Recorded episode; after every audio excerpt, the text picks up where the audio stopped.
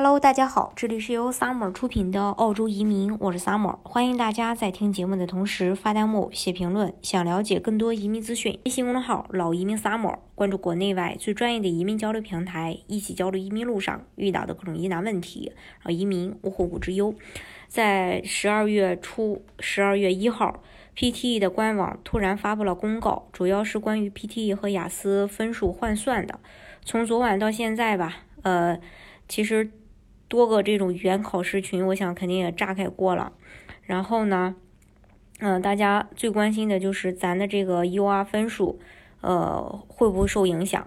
现在澳洲大多数课程、职业评估以及签证申请都接受。多种英文成绩，因为 PTE 这次的分数换算变化只涉及雅思。今天呢，咱们就重点来说说这两种。目前 PTE 和雅思之间的分数换算是这样的：雅思四个六对应的是 PTE 四个五十，四个雅思四个七对应的是 PTE 四个六十五，雅思四个八分对应的是 PTE 四个七十九分。根据最新的报告，PTE 和雅思之间的分数换算变化。呃，分水岭出现在雅思六点五分，雅思六点五及以下的对应的 PT 呃 PTE 分数呃有所降低，分数越降低呃越多，相当于呃这个 Functional 的雅思四点五 PTE 分数从三十分降到了二十三，雅思七分及以上的对应的 PTE 分数表有所增加，分数越高增加越多，呃，相较于这个。呃，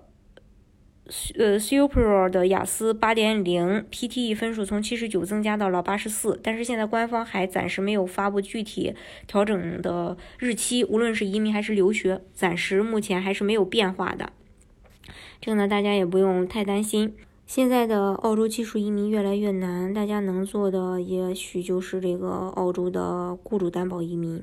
澳洲雇主担保移民的话，又分为好几个类别，在以前的节目当中呢，有跟大家分享过。呃，当然也是需要这个雅思的。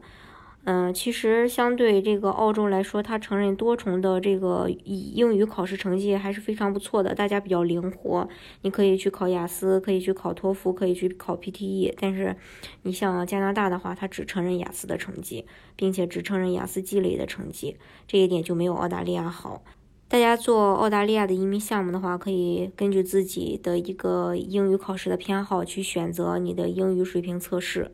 好，今天的节目呢就给大家分享到这里。如果大家想具体的了解澳洲的移民政策的话，欢迎大家新公众号“老移民 summer” 关注国内外最专业的移民交流平台，一起交流移民路上遇到的各种疑难问题，让移民无后顾之忧。